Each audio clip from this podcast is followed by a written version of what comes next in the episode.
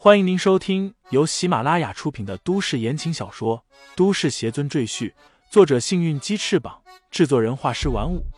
感兴趣的朋友，请看主页，点亮我的关注，点亮你的夜空。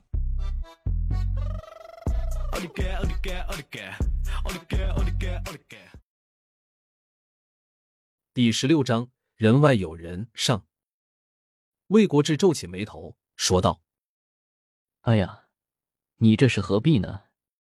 难道非要让我们把你全身的骨头都打断，然后再拿你的手按手印？李承前有些好奇，低声问杜景峰说道：“他们这么嚣张，不怕巡捕吗？”杜景峰说道：“你不了解，武者之间的切磋，一般都游离在法律之外，只要你没有伤人性命。”就不会有巡捕来找你的麻烦，因为习武之人都有自尊，被人打败不是什么光彩的事情，到时候就不是受点皮外伤那么简单，而是日后根本无法在武道界立足，所以一般都是打断了牙齿吞在肚子里，绝不会与外人说道。欧阳红骂道：“你是不是聋了？我绝对不会。”加入你们什么狗屁联盟的？他哼了一声。别以为我不知道，你搞这个联盟有什么企图？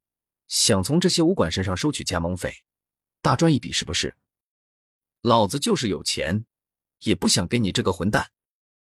骂完，他一口血痰吐在了魏国志的身上。魏国志脸色顿时变得铁青，不仅是因为欧阳红把痰吐在他身上。也是因为被人揭穿了他的阴谋。不错，他就是想以武力收服辽州境内的大小武馆，然后像血吸虫一样，以加盟费的名义从这些武馆身上吸血。哼，你说的不错，人为财死，鸟为食亡，这个世界不就是这样子吗？魏国志冷冷笑道：“要么你有强大实力，要么你有权有势。”否则就是最底层的蝼蚁。他耸耸肩，我的武道之路基本到头了，所以我只能赚钱，赚更多的钱。欧阳红不理会魏国志，转头看向童大师，沉声问：“童大师已经是武道一段高手，难道也需要钱吗？以你的身份，随便搭上一个富豪权贵，钱还不是唾手可得？”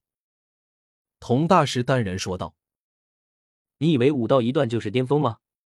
你错了，在一段之上还有更高级的存在。”他顿了一下，一脸凝重的说道：“脱凡者，你应该听过吧？”脱凡者，欧阳红脸色骤然一变。身为武道者，他当然听过，那是超越人类极限的存在，故称脱凡，意思脱离凡体，步入更高级的境界。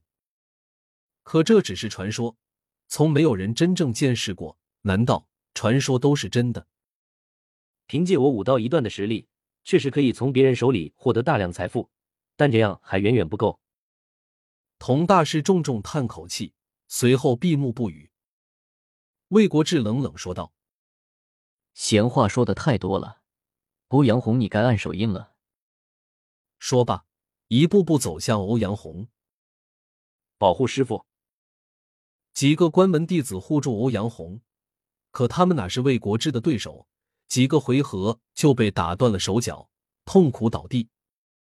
还有谁要上来？魏国志狠狠的瞪着其余的学员，这些普通学员个个噤若寒蝉，不敢吭声。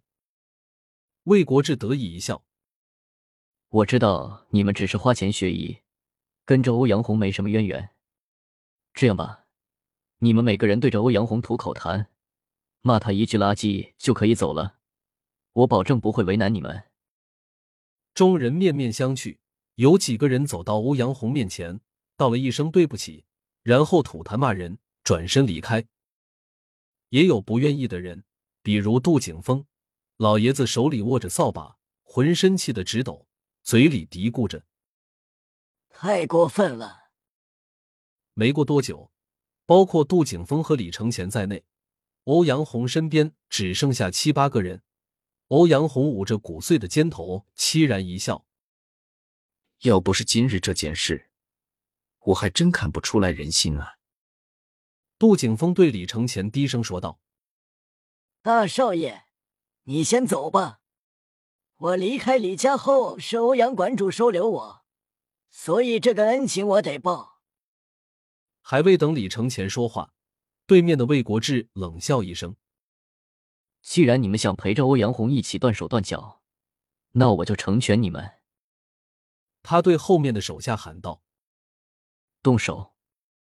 就在这时，李承前从人群里走出来，双手插兜说道：“别人随你处理，但这位老人不许你们碰他一根头发。”大少爷，你干什么？杜景峰顿时就急了，他老命一条无所谓。可李承前还年轻，而且还是李家大少爷，千万不能受半点伤害，否则他对不起李承前的父母。魏国志愣了一下，看着李承前，冷笑道：“你又是什么东西？我告诉你，今天敢留下来帮欧阳红的人，我一个都不会放过，包括你。”李承前顿时就笑了：“行啊，那你们一起上吧。”省得麻烦。我靠，口气可不小啊！他的两条手臂归我了，你们随意啊。我预定一条腿。你们太贪心了，给我留几根肋骨。一群人冷笑着向李承前围上来。杜景峰想过来帮忙，却被李承前制止了。一群蝼蚁，我还不放在眼里。话音一落。李承前已经向人群冲了过去，随后便是一连串的惨叫声响起。只是一眨眼的功夫，这些人就倒了一地，所有人都惊呆了。更令人惊愕的是，刚才说要打断李承前双手的人，反而被打断双手；预定李承前一条腿的人，自己断了一条腿；说要李承前肋骨的人，自己的肋骨都被打断。这就是以牙还牙。以眼还眼。其实这还是李承前不想把巡捕招来，所以手下留情，否则这些人早就死了。魏国志眉头顿时一皱，沉声问道：“身手不错，你是武道几段？”所有人都看向李承前。欧阳红刚才悄悄问了杜景峰，杜景峰也摸不清李承前的底细，在他印象里，李承前哪里会什么功夫？难道是后来自学的？童大师一直在旁边默然旁观。李承前出手的时候，他仔细观察了，并不是江湖上常见的套路，心里也不由得奇怪，对李承前的武道段位也很好奇。李承前淡然说道：“我没有段位。”一听见这句话，魏国志心里松口气，对李承前又轻视了几分。只要没有段位，他就不担心。童大师听完，也重新闭上眼睛。无名之辈不足挂齿。欧阳红则失望的摇摇头。他刚才还对李承前寄予希望，以为是什么深藏不露的高手，结果连武道段位都没有，是他想多了。武道协会影响力极广，凡是习武之人都知道，就像炎夏著名学府一般，得到段位证书不仅象征着荣誉。还会得到很多实质性的好处，比如政府特殊部门的招募、权贵富豪的追捧等，好处实在太多，所以极少有人不去考取武道证书。阿猫阿狗也敢出头。魏国志现在彻底不把李承前放在眼里了，他决定先把李承前解决掉，再收拾剩下的人。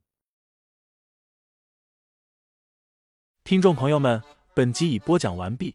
欢迎订阅专辑，投喂月票支持我。你的微醺夜晚，有我的下集陪伴。